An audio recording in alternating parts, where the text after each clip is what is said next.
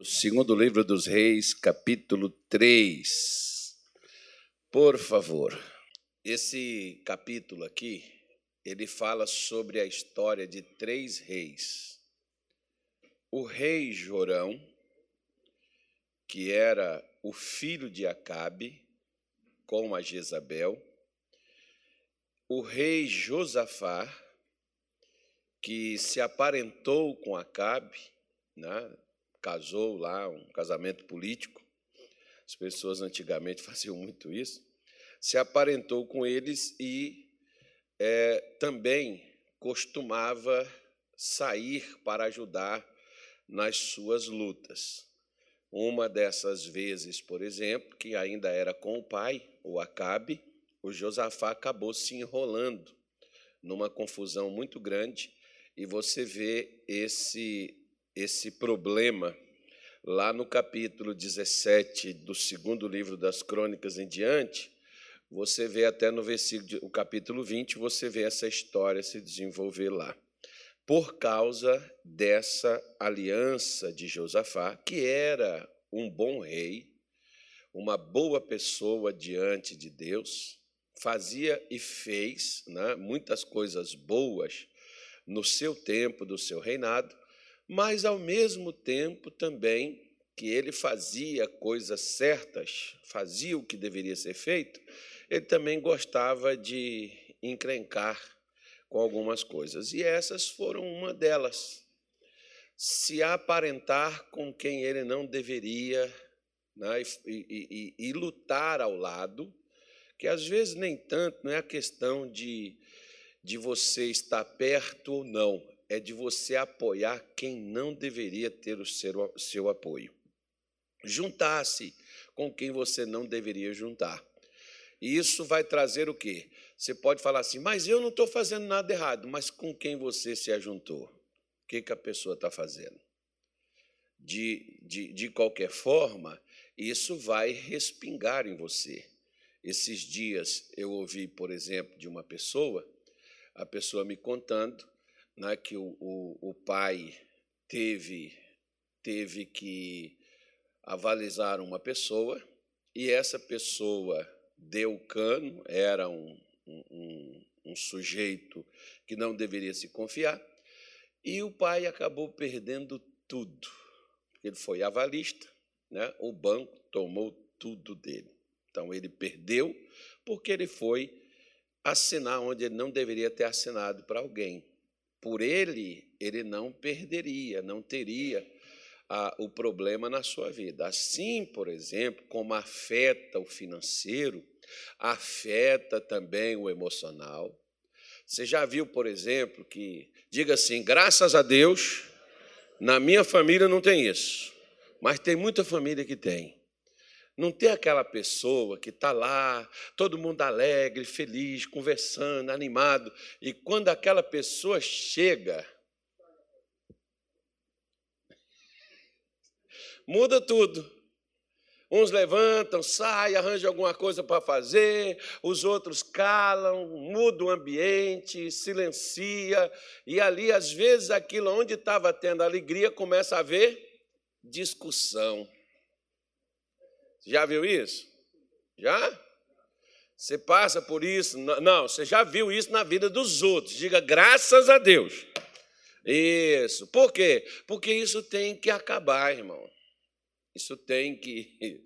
Isso não pode fazer parte da sua vida. Isso não pode estar te afetando. Agora, muitas dessas coisas, você sabe por que, que elas acontecem? Por causa disso aqui, igual Josafá fez. É aderir com quem a gente não deveria aderir. Às vezes, é, como Paulo, por exemplo, Paulo vai falar lá na frente, no livro de a, a primeira carta aos Coríntios, Paulo vai falar sobre isso. Não vos coloqueis com jugo desigual com os infiéis. Mas Paulo está falando com a igreja. E Paulo estava falando que a, a, os crentes de Corinto estava se alinhando com os descrentes de lá? Não. Ele estava falando de gente de dentro. Porque dentro da igreja Tem gente que pensa assim: ah, é, tem uma carteirinha de pastor, é obreiro da igreja, é obreiro, isso não diz nada. Ah, ele é crente, ele vai na igreja, todo domingo ele está na igreja. A pergunta é: está na igreja? Tá. É obreiro? É. É pastor? Sim. É fiel? Aí é outra coisa. Então, Paulo está me dizendo: ó, não se coloque num jugo desigual. Quando nós começamos, eu e a minha esposa, a frequentar a igreja em 1992, a gente via pessoas dentro da igreja, de todas, de todas as coisas, irmão, dentro da igreja tem. Né? É, a gente via pessoas que deveriam estar dando o exemplo fazendo coisa errada. E sabe o que, que acontecia?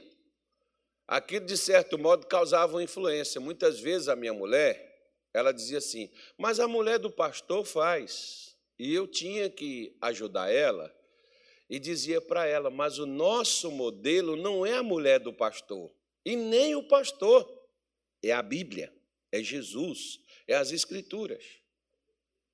O nosso modelo é ele. Se ele não fez, a gente não deve fazer, porque às vezes os outros estão fazendo o que não deve, eles são missionários, ou intitulados profetas, ou apóstolos, ou qualquer coisa, ou pastores, mas não são fiéis a Deus. E você se associa com essas pessoas, então o que vai acontecer contigo? Vai trazer problema para a tua vida. Quem com porco se mistura, farelo come. Então, tenha cuidado com quem você se mistura, com quem você se ajunta. Né? Aquele que se ajunta ao Senhor, o próprio, esse, esse, esse capítulo aí, ó, é, de 1 Coríntios 6, você vai ver Paulo falar: aquele que se ajunta, o versículo 17, me parece, ele diz: aquele que se ajunta ao Senhor se torna um só espírito com ele.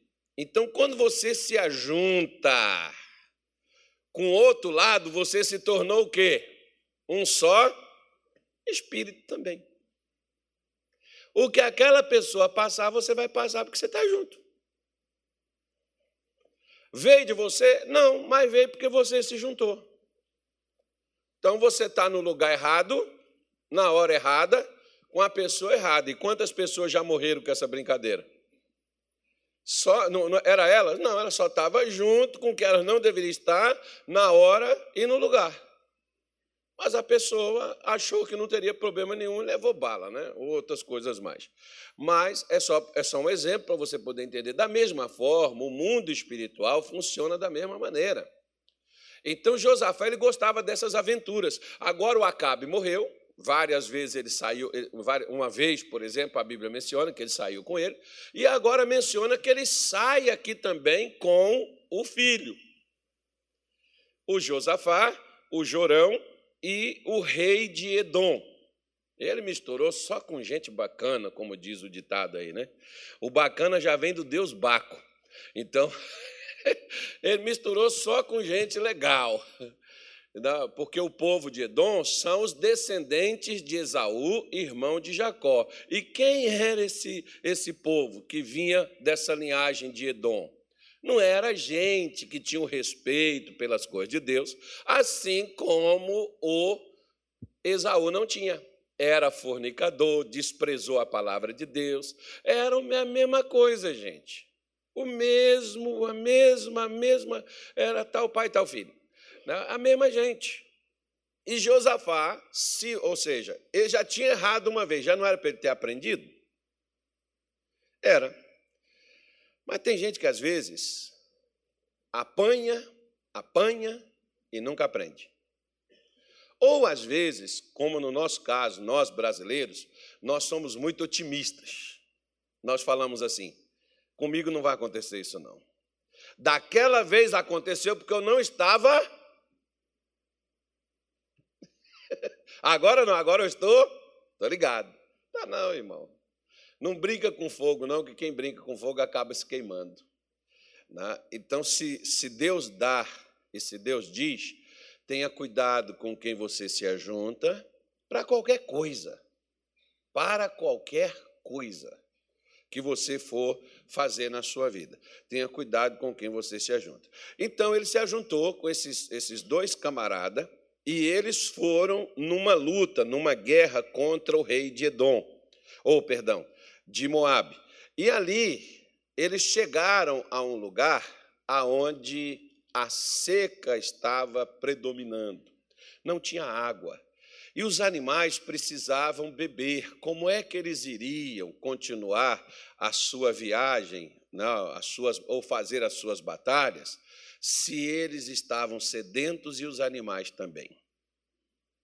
Aí a confusão estava formada.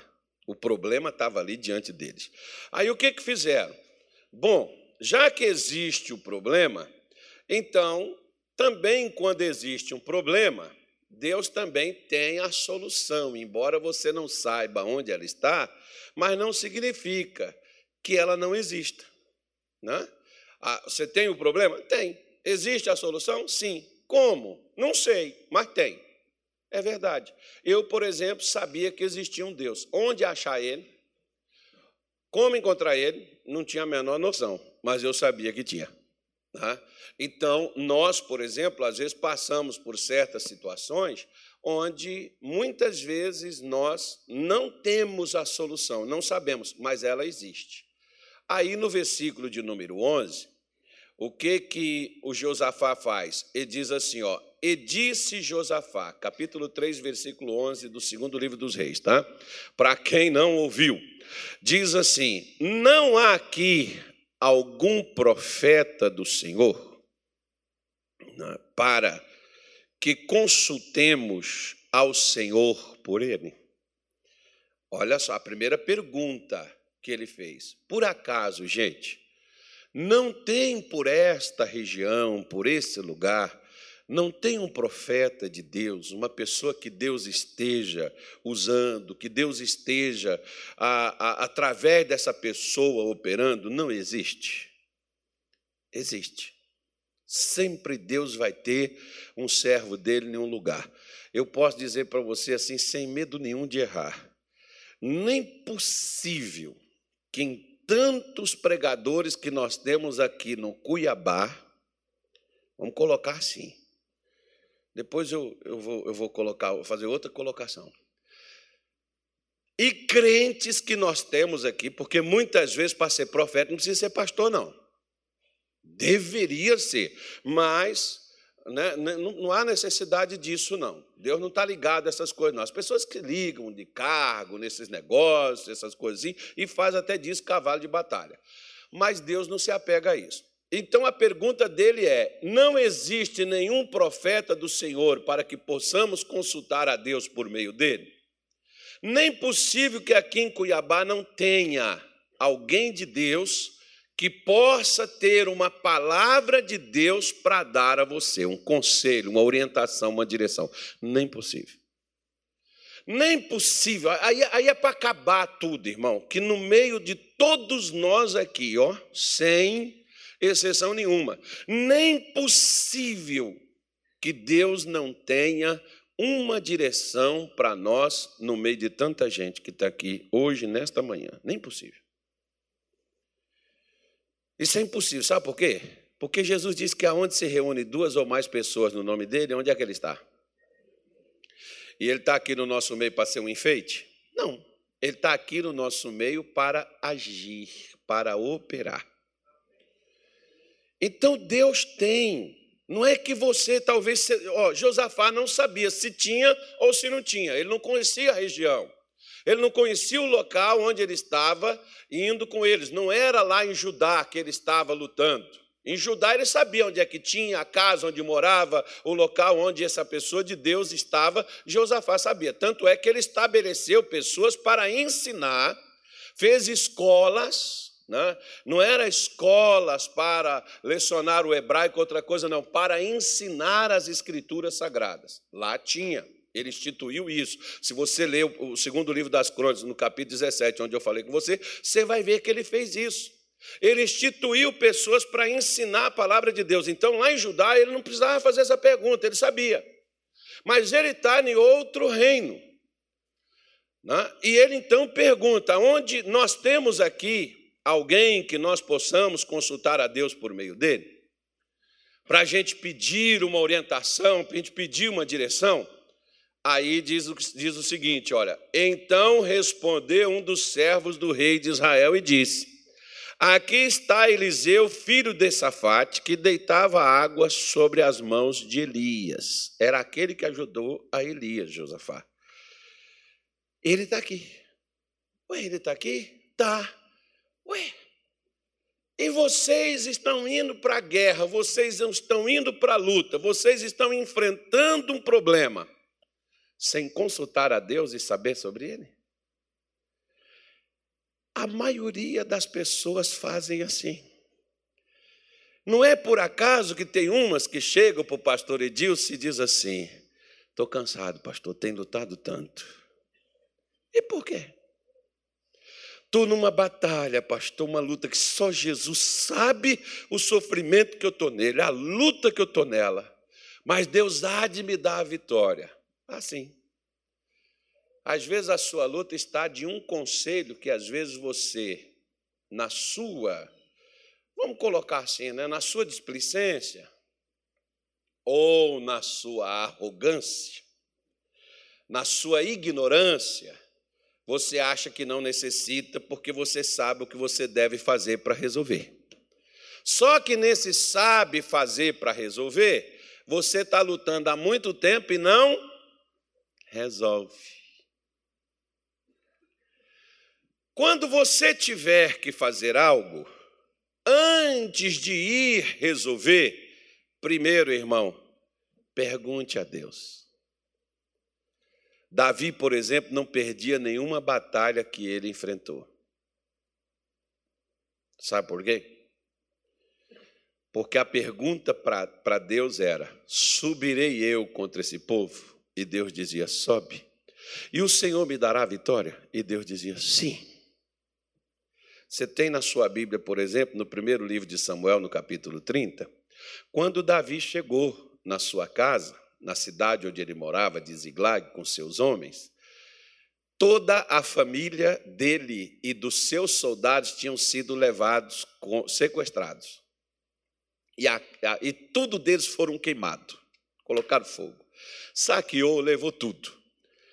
E os amigos de Davi, ao invés de chegar, falar, Davi, nós vamos lutar, nós vamos atrás, nós somos de Deus, Deus é com a gente, você tirou a gente da sarjeta uma vez, nós vamos sair de novo. Eu me lembro que quando eu cheguei lá naquela caverna onde você estava, você mudou, nós, nós estávamos endividados, nós estávamos largados da família, a gente não tinha igual um cachorro morto, mas você foi usado por Deus, Deus te deu palavras que mudou a nossa vida, levantou nosso astral e deu a gente vitória. Nós vamos vencer dessa vez também, Davi, ajuda a gente. Não, pelo contrário.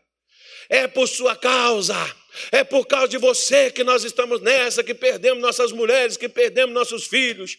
E a Bíblia diz que Davi se angustiou tanto porque eles não só falavam, mas eles também queriam matá-lo. Você já viu que às vezes as pessoas, elas não consultam a Deus, não buscam direção de Deus, mas quando tem um problema, o erro é seu e não delas? Foi você. É por sua causa que eu estou passando por isso. Isso, isso quase não existe, não. Quando o casamento, por exemplo, acaba, geralmente é o marido culpado. Não me dava, eu fico assim olhando, por exemplo, que às vezes a mulher reclama assim, diz assim: meu marido não me dá atenção. Eu já tive caso assim que a pessoa é, veio para para se aconselhar. Aí, aí a pergunta que ele diz assim, mas irmã, por que você traiu ele? Aí a irmã diz assim, porque ele não me dava atenção, pastor. Ele não me dava carinho, ele não se importava comigo. E o que, que você fez para atrair seu marido? Porque, olha, um dia esse cara largou a mãe, largou a família, largou, às vezes, até a igreja. Já viu gente largar a igreja por causa desses essas, esses, né, esse negócio. Não vou falar igual o pessoal fala lá fora, não. Mas você já viu? né? O, o, o, homem né, faz isso. Aí, mas por que, que você não tem as habilidades para atrair como você já atraiu uma vez? Pois é. Mas, ao invés de resolver o problema, a mulher quer dar, às vezes, e o homem também, quer dar uma justificativa do que aconteceu, do porquê foi feito. Porque a pessoa quer sempre jogar a culpa do que foi realizado nos outros, ao invés de assumir as suas responsabilidades. Né? E às vezes o homem diz a mesma coisa, não, pastor, porque minha mulher era fria comigo, minha mulher, ela não, não, não, não, não, não se importava, eu chegava em casa, ela não fazia as coisas, ela não me dava carinho, ela era fria comigo, eu tive que procurar a pessoa que a colega de trabalho começou a dar em cima de mim, só sabe que homem como é que é, né? Ué, como é que um dia essa mulher largou a mãe, largou o pai, largou a vida dela, largou a faculdade, largou tudo para ir viver contigo? O que, é que você fez com ela? Você enfeitiçou ela? Não foi. Você convenceu a pessoa. Você mostrou sua lábia, principalmente se é feio, porque o cara é feio, mas às vezes ele tem uma lábia, meu irmão, que engana, coitado das irmãs, ilude elas. Elas vão. Agora quer dar não, porque eu traí, porque ela ficou fria. Por que você não esquentou ela? Põe ela no fogão. Não, não é para cozinhar. Para esquentar. Ué. Por que você não esquentou ela? Ela esfriou, esquenta ela. Não é a justificativa para a pessoa poder pegar e colocar, mas sempre, às vezes, as pessoas elas querem colocar a culpa nos outros para justificar seus erros. Né? O, o pai do, do, do, do, rei Jorão, aqui, por exemplo, o Acabe, ele justificou para Josafá, quando ele chamou Josafá para ir numa luta com ele, Josafá perguntou: tem um profeta do Senhor? Ele falou: tem, mas eu não gosto dele, não. Mas por quê? Porque não fala coisa boa acerca da minha vida. Quando eu. ai, ai. Às vezes eu fico imaginando assim, tem gente que vem na igreja, irmão, eles queriam ouvir uma coisa boa, e eles ouvem uma coisa, deixa eles mais tontos. Apanhou com cipó de quê, Natália? Qual é o cipó? É de ortiga? É o cipó de ortiga, né? Bate e ainda fica queimando. Bate e queima. Então, às vezes, a pessoa quer fazer isso, ela quer ouvir algo que não é o que ela precisa ela quer ouvir o que ela quer. Deus não vai falar com você o que você quer, mas o que você precisa. É o que ele vai te falar, porque o que você e eu precisamos é o que vai mudar a nossa vida, é o que vai nos ajudar a posicionar da maneira correta e que vai mudar a nossa condição. Só que tem pessoas que elas não querem mudar, porque parece que o problema é Deus e não nós. O problema é os outros e não nós. Por isso que às vezes as pessoas evitam buscar direção de Deus. Porque a direção de Deus ele vai justamente nos posicionar da maneira correta para a gente vencer aquilo que a gente precisa. Então ele diz assim, versículo 12: Disse Josafá: Está com ele a palavra do Senhor. Então o rei de Israel e Josafá e o rei de Edom desceram a ele. Deixa eu falar com você uma, uma coisa aqui, quer ver? Olha, eu já tive pessoas que já chegaram comigo, quarta-feira passada, por exemplo, uma pessoa veio aqui comigo dessa maneira. Pastor, eu orei, eu perguntei para Deus e Deus mandou. Tanto é que não é da minha igreja, não, até de outra igreja e até a, a, a, uma parente dessa pessoa é pastora também. Ele falou assim: Eu orei a Deus e Deus mandou eu vir procurar o Senhor. Ué. Né, irmão? Eu não fui lá chamar a pessoa, eu não vou ficar chamando as pessoas para virem comigo, virem na minha igreja. Não, é. Se eu tenho a resposta para essa pessoa, porque, primeira coisa, unção você atrai. Quando? Quando você se submete a ela. Se, por exemplo, uma vez eu vi um missionário falando com um pastor nosso. Esse pastor nosso teve um problema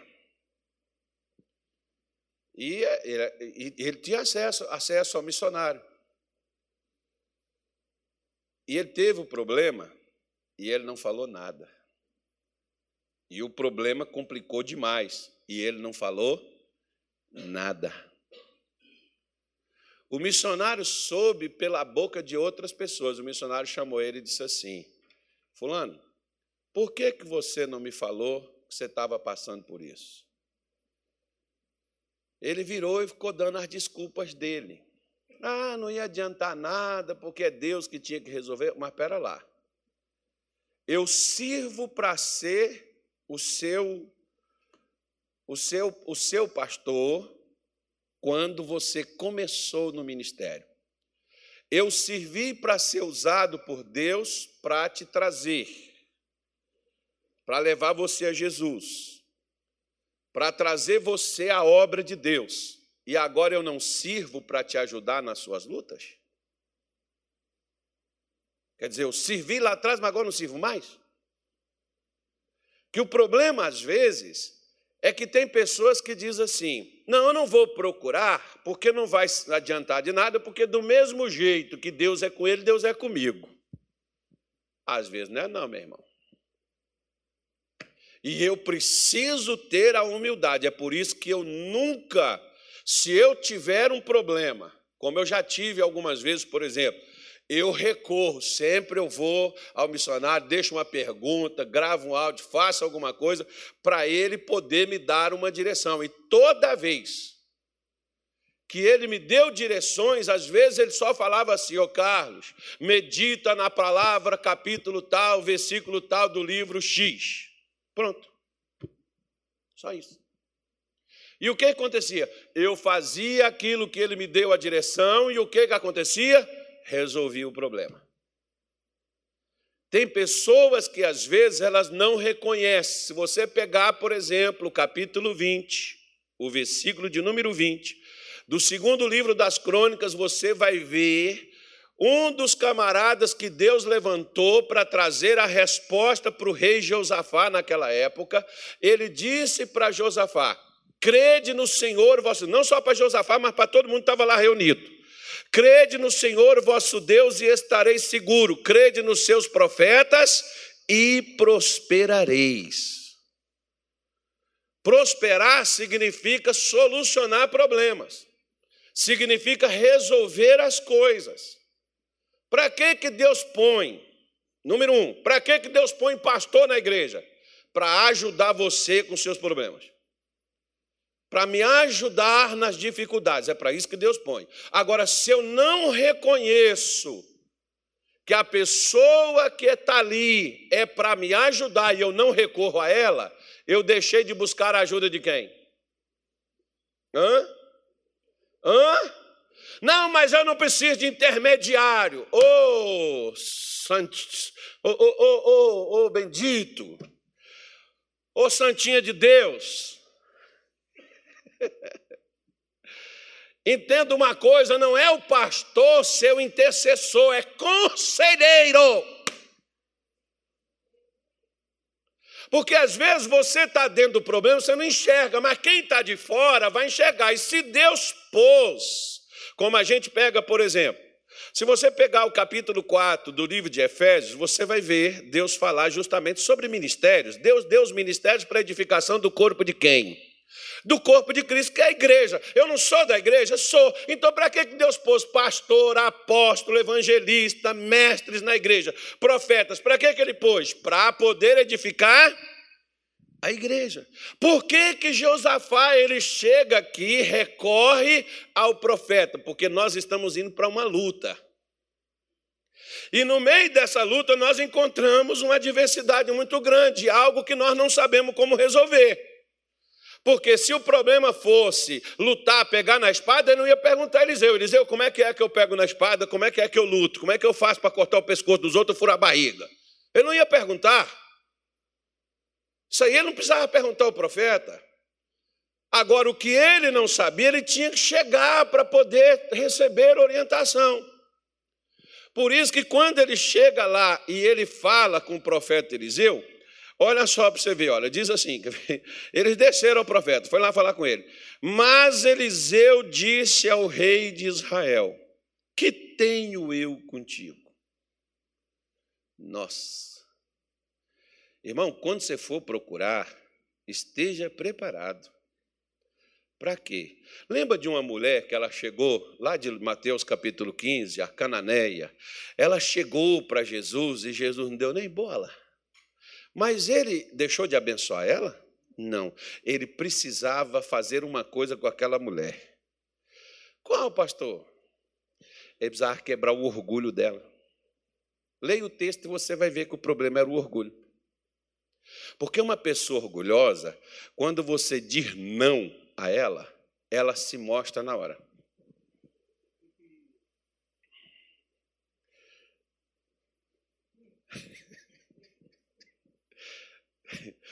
Eu estou rindo, mas o carro não é de rir, não. Teve uma, um casal que estava discutindo, volta ou não volta na minha frente, que sempre quando tem, a gente chama assim, vem, sou você, sua mulher, a gente conversa nós três. E aí, às vezes, o, o marido, né, o marido foi traído, às vezes homem, por exemplo, mulher, mulher traída, ela, ela é a mulher é mais sensível em muitas coisas, ela tem um coração mais quebrantado que homem. Homem não tem aquele negócio do orgulho. Né? E esse casal, a mulher tinha traído o marido, e ela estava pedindo e querendo reconciliação, e o marido virou: Não, não quero nem saber de você, nem pintada de ouro, você não me procura, não quero saber, eu só vim aqui em respeito ao pastor, e não por sua causa, você some da minha vida, e eu não quero. Você não quer, não? Não quero. Você merece mesmo é ser chifrudo, e se você voltasse comigo, eu ia te chifrar de novo. Eu falei: Ah. Se tivesse falado sim. ela ia chifrar, mas não ia falar. Né? Agora ela está falando aberto. Eu vou fazer de novo. Eu ia fazer de novo, se você tivesse voltado. Ou seja, o orgulhoso, quando você diz não para ele, ou quando você diz o que ele não quer ouvir, irmão, geralmente ele tira o time de campo ou vomita em você. Todo orgulhoso ele age dessa forma. Né? Ele vai agir dessa maneira. Se ele chegar com você, falar com você e você não, não dá a ele o que ele quer, e nunca mais eu vou, nunca mais eu falo, nunca mais eu vejo, não me procura, não quero nem saber, nem pintar de ouro. Pois é. Olha, olha a colocação de um profeta. Se fosse eu, Está na carne, tá vendo? E olha o que, que o missionário manda para cá, para Cuiabá, né? É, pastor, aqui para Cuiabá só vem o resto, só vem o que não presta. A igreja nem importa com a gente, só manda gente ruim para cá, carne de pescoço. O que os... Outro dia uma mulher falou isso aqui comigo, você acredita? Eu estou repetindo as palavras dela. que o missionário não importa com Cuiabá, não, irmão. É só o resto. É só o que os outros não querem, manda para cá. Viu, pastor Edilson? Seja bem-vindo. o pastor Tony já estava. Você não estava aqui ainda, não. Aí, seja bem-vindo. É só o resto. O que ninguém quer. Manda para cá. olha só como é que eu fico tão ofendido, irmão. Por quê? Porque eu aprendi que às vezes essas pessoas até falam essas coisas com a gente. É bom para a gente. Sabe para quê? Para a gente saber o nível do nosso colesterol, como é que ele está. Se a gente vai queimar o filme, né? xingar a pessoa, levantar contra ela, brigar com ela, ou se a gente vai continuar da mesma forma.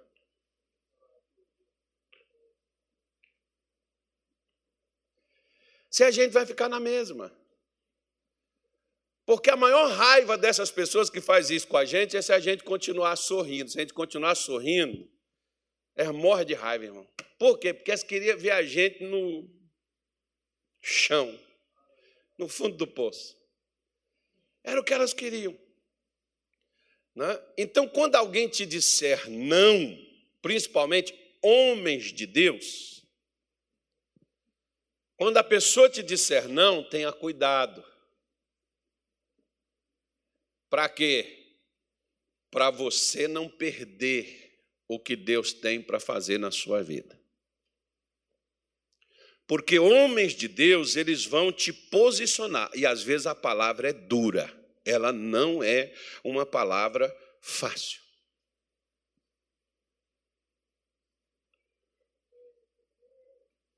Tem uma irmã aqui, não sei se ela te falou, ela me contou semana passada que um dia ela veio aqui e ela estava planejando suicidar no outro dia.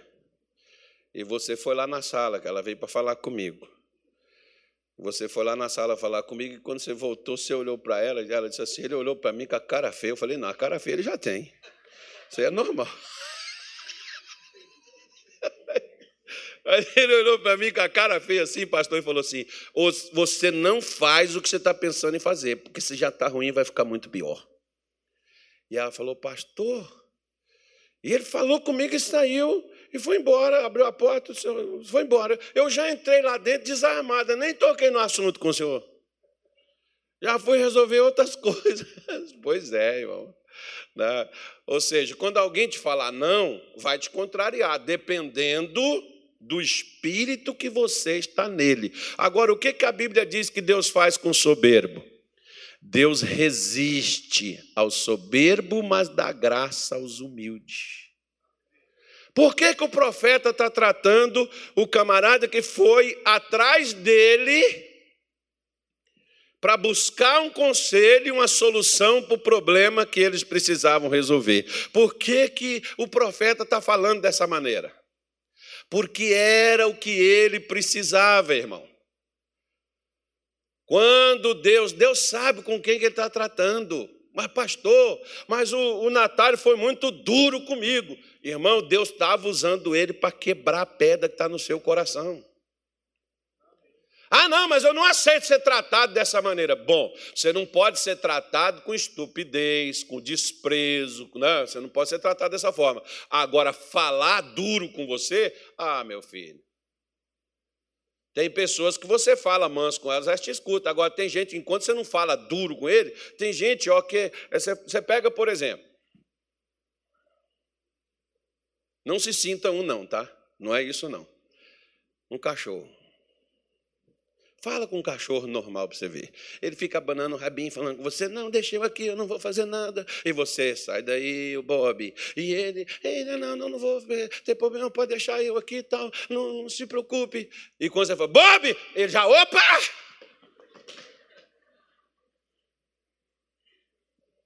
Ele já sabe que você está falando sério, né?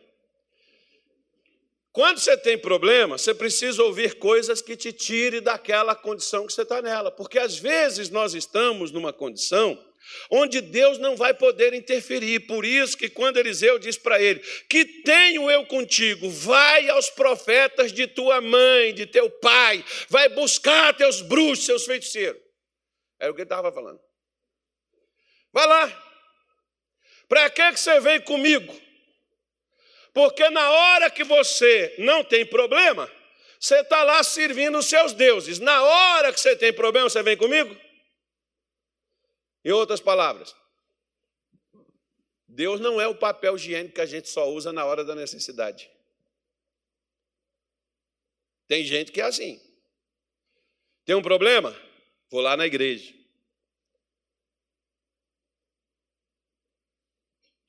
Não tem problema?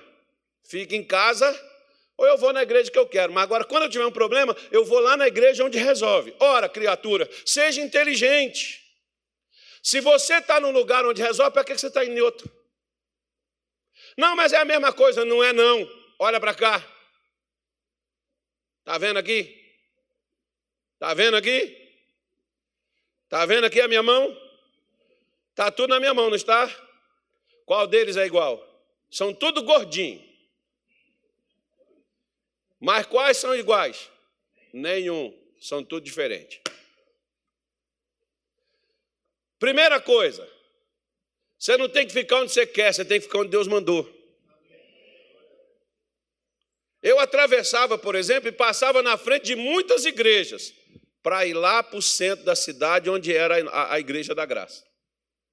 Eu fui convidado e evangelizado para ir para tantas outras, mas eu vim para essa. Por quê? Porque Deus mandou vir para ela. Ah, mas tem ferro e tem umas coisas que eu não concordo. Irmão, se nem Jesus conseguiu agradar a todos, como você acha que vai ter um ministério que vai agradar? Agora a questão é que Deus mandou a gente vir e ficar. Se Deus mandou, onde é que Deus mandou você ficar? Pergunta para ele. Ele é que eu sou dono. Ele é que morreu por você. Tem pessoas que chegam para mim, ah, pastor, que eu quero dizer para o senhor que eu vou sair para a igreja, sair da igreja. Primeira coisa, você perguntou para Deus? Perguntei. Ele te mandou ir para onde? Ele mandou ir para tal lugar. Seja feliz. Vá. Se você se resolveu com ele, eu me isento de qualquer consequência sobre você daqui por diante. Não é mais comigo. Porque enquanto você está debaixo da responsabilidade de Deus, ele tem um compromisso com você. Agora, a partir do momento que você, nem com ele, fica no vai e vem e não se decide, qual a responsabilidade que Deus tem com a tua vida? Nenhuma. Era o que Eliseu estava fazendo aqui com o rei Jorão, o filho da Jezabel. Porque ele está dizendo para ela: que tenho eu contigo? Eu não tenho nada a ver com teus embrólios, não tenho nada a ver com teus problemas. Jesus não falou a mesma coisa com a, com a mulher cananeia, em outras palavras? Ele diz: Eu não fui enviado senão as ovelhas perdidas da casa de Israel. Ele foi enviado a quem? As ovelhas. Ela era ovelha? Pelo jeito, não. Ah, mas porque ela não era judia? Não, não é porque ela não era judia. É porque ela não era quem ela deveria ser. Jesus estava posicionando ela para abençoar. Ela aguentou as pontas? Aguentou. Não resolveu o problema? Resolveu. Mas tinha que resolver primeiro o problema com ela, para depois resolver o problema com a filha. Né? Então, ele diz para ela: né? Porém, o rei de Israel lhe disse: Não, porque o Senhor chamou esses três reis para o entregar nas mãos dos moabitas. Então ele coloca Deus no meio. Quando ele coloca Deus no meio, irmão, a conversa muda. Aí diz assim, ó: E disse Eliseu: Vive o Senhor dos exércitos, em cuja presença estou. Eu gosto dessa declaração de Eliseu. Eliseu, Eliseu usava muito isso. Essa, essa coisa aqui que você está fazendo assim, ó, Deus está aqui. Eu estou com Ele Ele está comigo. O que eu estou fazendo aqui com você não está escondido e não está longe dos olhos de Deus, não. Deus está aqui e está consentido com tudo que eu estou fazendo. Olha, para a pessoa ter ciência disso, a pessoa tem que saber quem ela é. Né? Porque às vezes, por exemplo, tem pessoas que fazem as coisas porque, ah, não, porque eu não fui com a tua cara, porque eu não gostei de você, ou porque você não é do meu time, enfim. Quando Eliseu diz para ela, eu estou na presença de Deus, e olha o que, que ele fala para ele, ele diz assim: se eu não respeitasse a presença de Josafá, rei de Judá, não olharia para ti, nem te veria. Uau! Olha para cá. Você já teve pessoas que você recebeu, não por causa da pessoa, mas porque foi com outro? Já teve? Sim ou não? Aquela pessoa, por exemplo, que vai na sua casa. Eu já tive pessoas que eu não chamei na minha casa. Mas a gente recebe porque a pessoa chega lá. Eu chamo o Natália, o Natália vai chama o Zé das Kombi. Né? Não, estou indo lá na casa do pastor Zé. Ah, mas também vou. Só que eu não chamei o Zé das Kombi, irmão. Chamei ele. Quando alguém te chamar na sua casa, não chama outros, vai só você. Por quê? Porque a pessoa pode estar recebendo o outro e recebe o outro por sua causa. Agora deixa eu trazer isso para cá, para a igreja. Sabe o que acontece muito na igreja? Sabe? É que Deus pode estar me recebendo por causa do outro que está indo diante dele por minha causa. Mas eu sou abençoado e eu penso que foi o meu esforço e não o outro que trouxe aquilo para a minha vida. Você lembra de dez leprosos que Jesus curou? Os dez não foram curados? E quantos voltaram gratos? E os outros? E os outros? Os outros entraram na bagagem desse cara. Já andou de garupa na moto? Na bicicleta, no cavalo? O cavalo estava sendo conduzido por outro, mas você também estava sendo levado. Por exemplo, tem marido que está vivo porque a mulher ainda não morreu. Tem filho que está vivo porque a mãe é que está na frente dele. Tem mulher que está se dando bem porque o, o marido, o homem, é que está ali diante dela. Porque se fosse por aquela pessoa, a foice já tinha passado, o machado já tinha cortado. Às vezes tem igreja que o pastor só está em pé porque tem alguém dentro da igreja que está em pé na frente de Deus e ele está lá em pé na frente do altar. Não é porque ele é bom, é porque tem alguém bom colocando os joelhos no chão e está mantendo ele em pé. Às vezes tem igreja que Deus está recebendo e está abençoando por causa do pastor. A luz que está acesa, está acesa só lá no púlpito. E o pastor que está ali, que abre as suas mãos para poder abençoar e, e, e, fica na frente de Deus para não destruir, você pode pegar, por exemplo, pode ser qualquer pessoa. Lá em Ezequiel 22, 30, Deus disse: Eu busquei entre eles um que levantasse o muro, tapasse as brechas, para que eu não destruísse a terra, mas a ninguém eu achei. Ou seja, se tiver um, Deus faz por causa de um que tem. Então, meu irmão, Lá na sua casa, você pode dizer assim, pastor, só tem eu que estou aqui. Então, por causa de você, tua casa vive. Por causa de você, tua casa vai ficar em pé. O problema Deus é quando você não estiver mais lá. Aí, meu amigo. Mas enquanto você estiver vivo e estiver respirando, Satanás não se cria contigo porque ele sabe que ele não pode passar por cima de você. Ele sabe que ele não pode entrar e te destruir. Ele sabe disso. E você tem que saber disso. Você pode ver que Josafá, Josafá não, o Eliseu está dizendo: ó, se não fosse por causa de Josafá, o respeito aqui, quem está abrindo, quem está trazendo Deus para cá é Josafá. Se não fosse ele que tivesse contigo, eu nem falaria com você. Nossa, meu irmão. Tenha cuidado para você não ser essa pessoa indigesta para outros. Porque quando quando Eliseu só de falar, não tem gente assim que só de você falar com ela, você já, já começa a sair do espírito? Tem? Você conhece alguém assim? E às vezes é alguém que você não pode evitar. E, e você, por exemplo, quer ver, ó? Você vem na igreja, aí você está em outro ambiente, você está no lugar, graça e paz, Pai do Senhor, bom dia, oh, Jesus é contigo. Aí você canta, você esquece daqueles problemas do trabalho, daqueles problemas dos vizinhos, daqueles problemas de dentro da casa, você esquece daquele ambiente, você sai daqui, você diz: Deus, que maravilha, oh, coisa boa, oh, Jesus, oh, estou tão aliviado. Basta você entrar no carro e abrir o tal do celular no tal do WhatsApp. Que alguém já deixou as palavras lá assim, aquelas palavras das mais azedas e agressivas que há, e você já olha e diz assim: Oh meu Deus, até quando vai ser isso?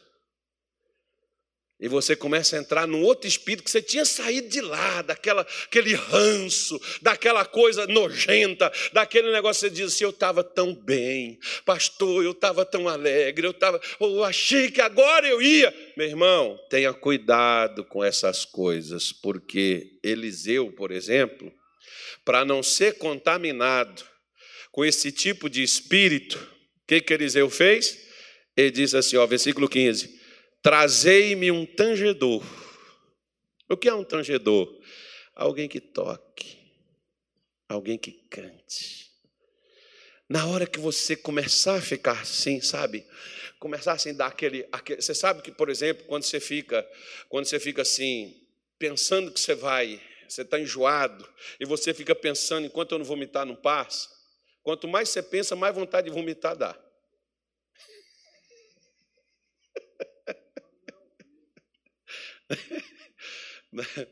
Quanto mais você ficar remoendo o negócio, pior você vai ficando. Sai daquele ambiente.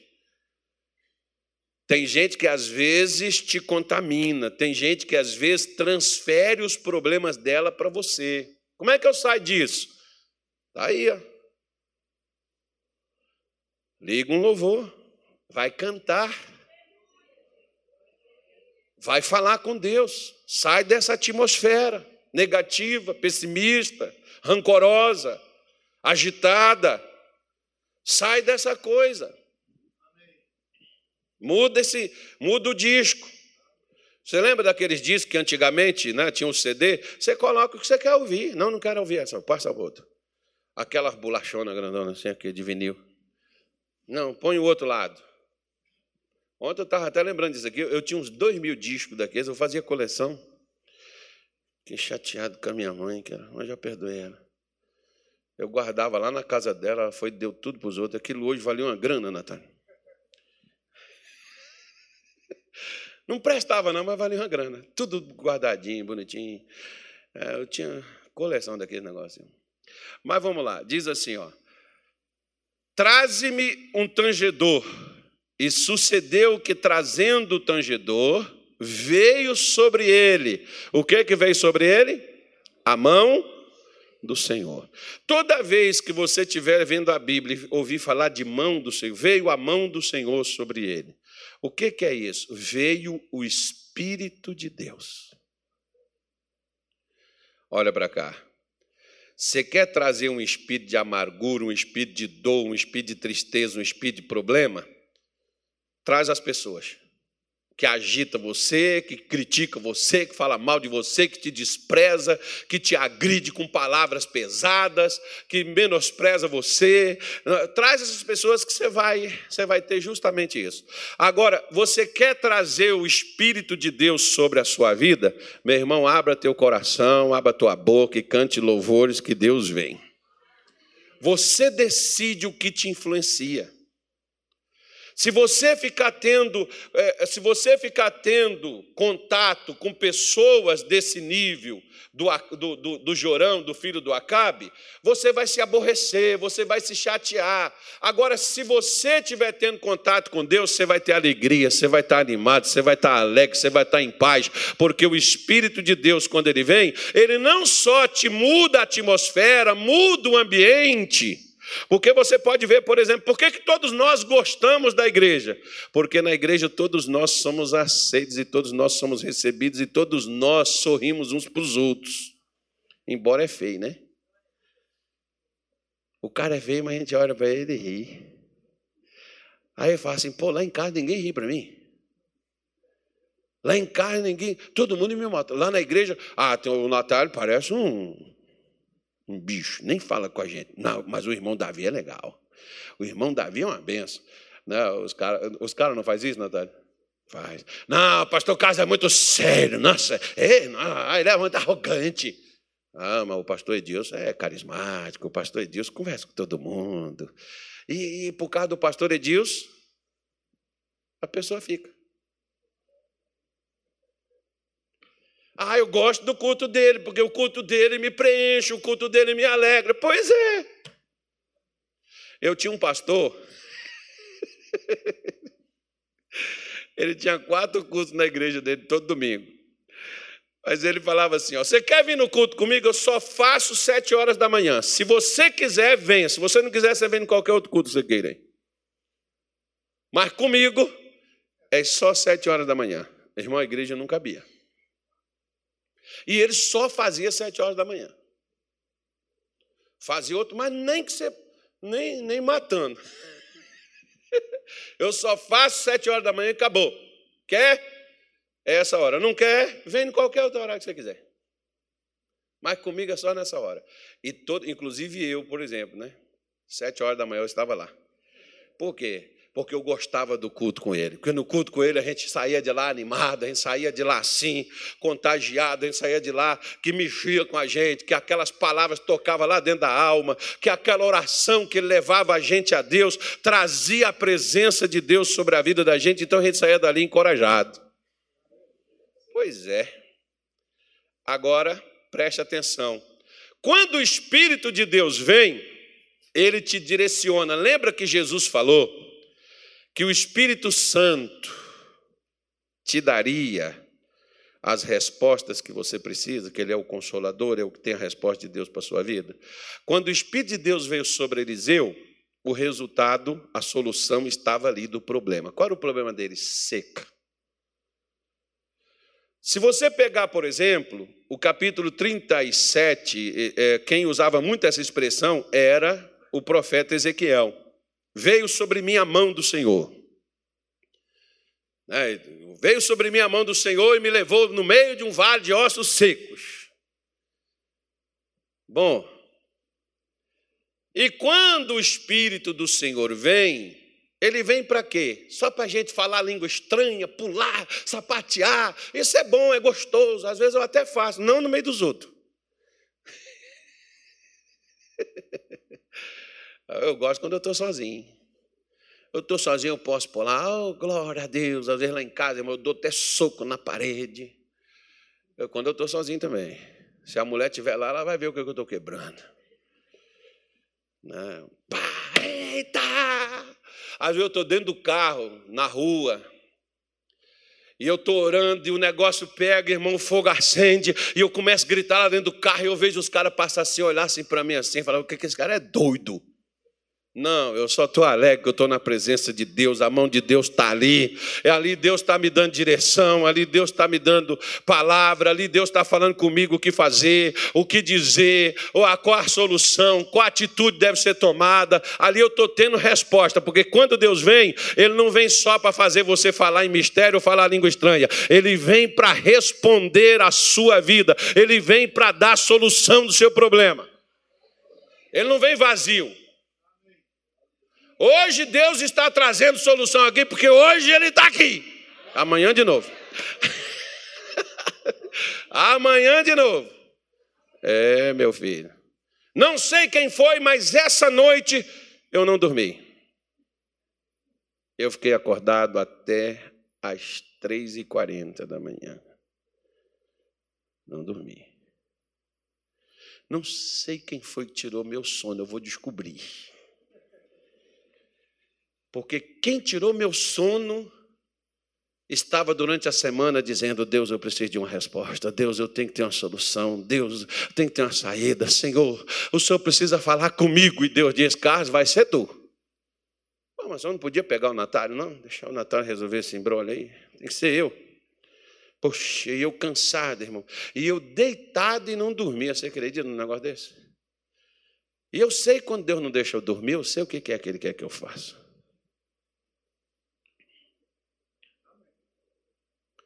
Eu sei que ele quer que eu faça algo. O que é, eu não sei. Eu vou descobrir com ficando acordado. Porque se eu falar, não, vou dormir, que amanhã é outro. não dorme, não. Eu, não. eu não consigo fazer isso. Mas geralmente as pessoas chegam depois e dizem assim, pastor, essa noite toda eu também não dormi. Eu, eu não dormi porque Deus estava me dando a resposta para você, e você não dormiu porque você estava com problema. Então, de qualquer forma, eu estou melhor do que você, porque eu não tenho problema, eu só estou te dando a resposta, e você tem o um problema. Aí a resposta resolve o teu problema e você não vai ter problema mais. Agora, essa noite você não dorme, não é por causa do problema, é agradecendo a Deus por causa da solução.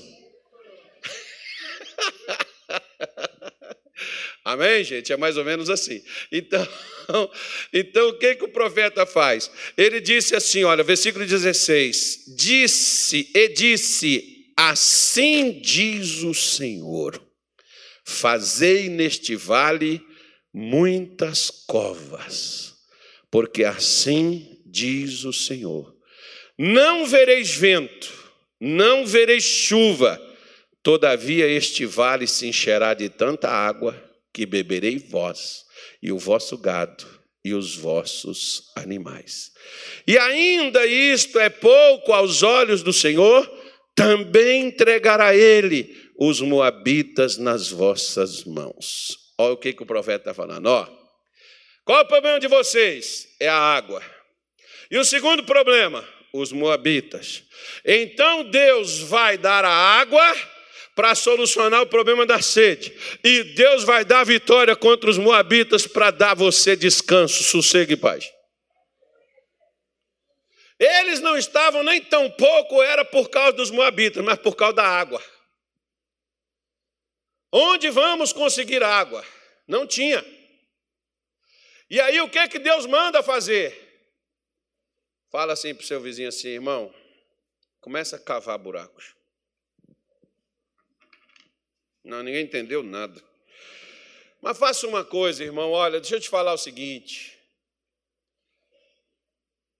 Quando Deus foi enviar Jesus, Deus não falou assim: toma, vai logo lá, resolve a parada, vai logo lá, dá logo um tapa na cara do capeta, toma a chave da morte do inferno e traz para cá e levanta e tal. Você vai lá, vai ser. Não, não, sabe o que Deus fez?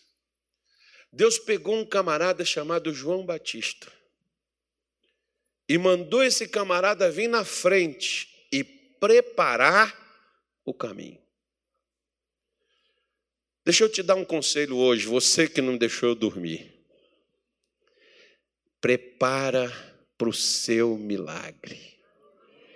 Prepara.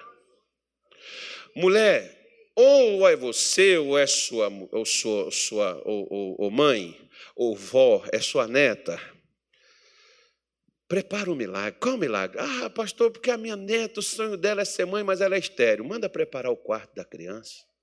Prepara o um milagre.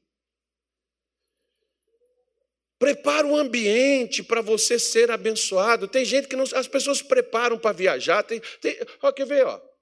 Não responde, não. Mas tem gente que paga até para morrer esse preparo. Minha mãe, por exemplo, falou assim: Ó, oh, meu filho, quando eu morrer, vocês não têm problema com nada, que eu fiz aqui um plano, eu pago tantos reais por mês, para vocês não terem problema nenhum. É só avisar a funerária, tá bom? Mas mãe, só vai morrer quando? Não sei. Mas quando eu morrer, já está pronto. O que, que ela está fazendo? Ela está preparada. Você não vai precisar sair correndo atrás de caixão, atrás de coisa, atrás de cemitério, não, está tudo pago. Estou pagando. Tem gente que prepara para casar, né? Cadê a obreira? Aí, está tá uma preparação, né? É, a obreira está preparando para casar. Vai casar. Está no sufoco danado, irmão. Correria, um aperto. Mas prepara, né? Porque não, porque diz, porque daquilo tem que fazer isso, tem que fazer não sei o quê. Pois é. As pessoas preparam para concurso. Quem já fez concurso aqui? No próximo você se prepara para tu passar. Porque o que você fez não passou é porque você não preparou. Prepara. Prepara como, pastor? Estuda. Ora, diz, Senhor, abra minha mente, abra, me dá inteligência, eu tenho a mente de Cristo, eu não sou ignorante, não sou burro. E não, faz não, que isso aí é muito agressivo. Mas pede para Deus, Senhor, me, me dá aqui, às vezes você não compreende, tem coisas que você não entende. Um dia, por exemplo, teve uma irmã que a mãe dela veio comigo e ela falou assim: Pastor, eu não vou fazer mais vestibular. Naquele tempo, né, tem que fazer vestibular para entrar na faculdade lá. Eu não vou fazer mais porque eu já fiz quatro vezes e eu não consegui passar. A mãe dela virou para mim e falou assim: Não passou porque é burra. Eu falei assim: Olha, irmã, de onde eu venho, o burro é filho de jumento com cavalo. Já que nós estamos na sessão patada, então vão dar coisa para todo lado, né? Falei, menina, você vai estudar. E a senhora vai pagar. Não, não vou pagar. Vai pagar sim, eu estou mandando ela pagar. E ela era obediente. E ela pagou. E a, a filha estudou. E aí veio e passou. E até hoje é doutora. E é doutora lá no Albert Einstein, São Paulo. Olha lá. É, meu filho.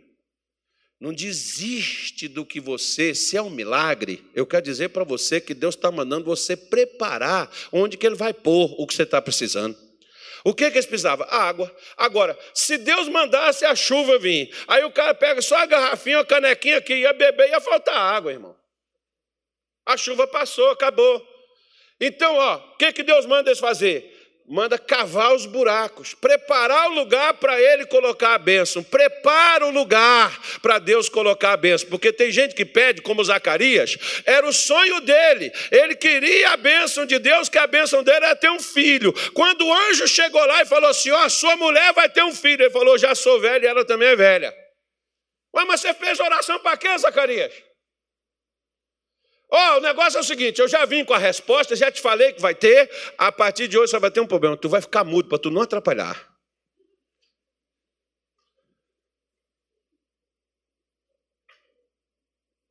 Fica mudo, porque Deus já disse que vai te abençoar.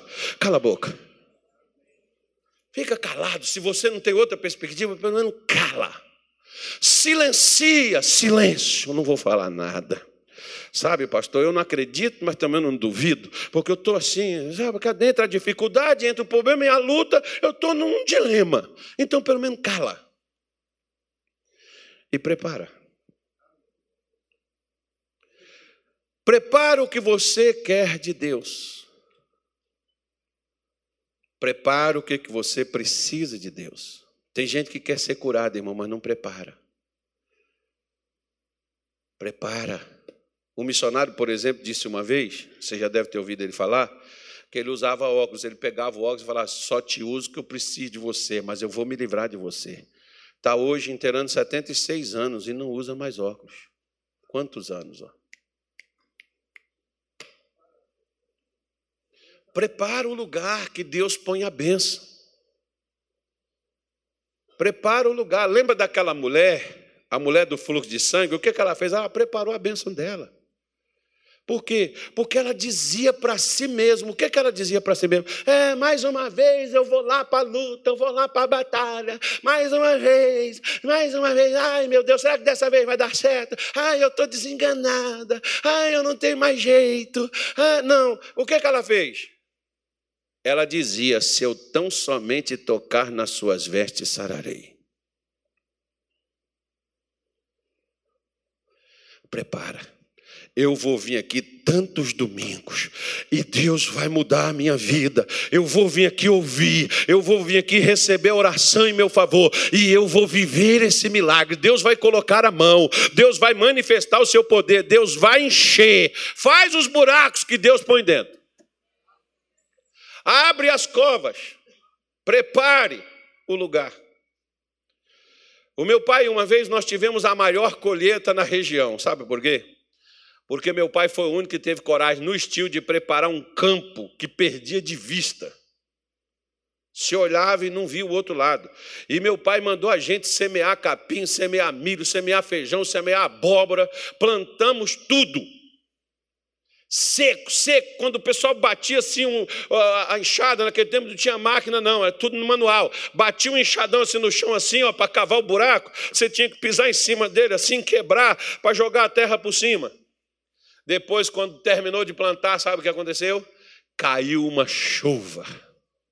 E o pessoal passava e falava assim: o senhor vai ter o maior prejuízo da sua vida. Ele falou: vou ter a maior colheita da minha vida. O que é que meu pai fez? Ele preparou para ser abençoado. E foi a maior colheita. Saiu carretas e carretas de feijão, carretas de milho, saiu carretas de abóbora de lá da nossa terra. Por quê? Porque ele preparou para poder fazer. Tem gente que não prepara, irmão. Como é que Deus vai pôr a benção? Onde é que você quer a benção? Prepara o lugar. Deus vai pôr hoje. Pega aí na sua mão esse, esse, esse cálice aí, só para confirmar que a aliança ela é feita com sangue. Então tá aí o cálice na sua mão para você poder fazer uma aliança hoje. Diga graças a Deus.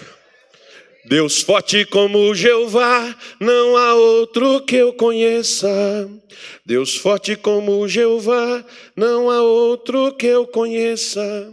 Deus de vitória, varão de guerra, Deus poderoso, Ele é o Senhor. Falta para alguém o pão ou o cálice? Está faltando para alguém aqui embaixo aqui? Levanta a mão se estiver faltando, por favor. Lá em cima, está todo mundo servido, né? Então pega aí na, na sua mão. Pegue aí.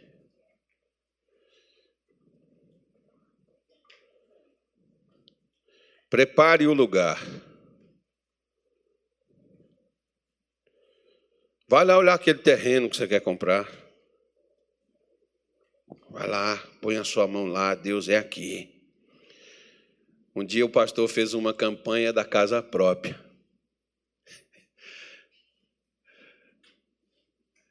Foi uma senhora, 70 anos. O pessoal disse assim: ah, devia ter feito um plano funerário. Foi a única que conseguiu a casa. E ela ganhava o salário mínimo. Como é que a mulher com salário mínimo ia ter uma casa?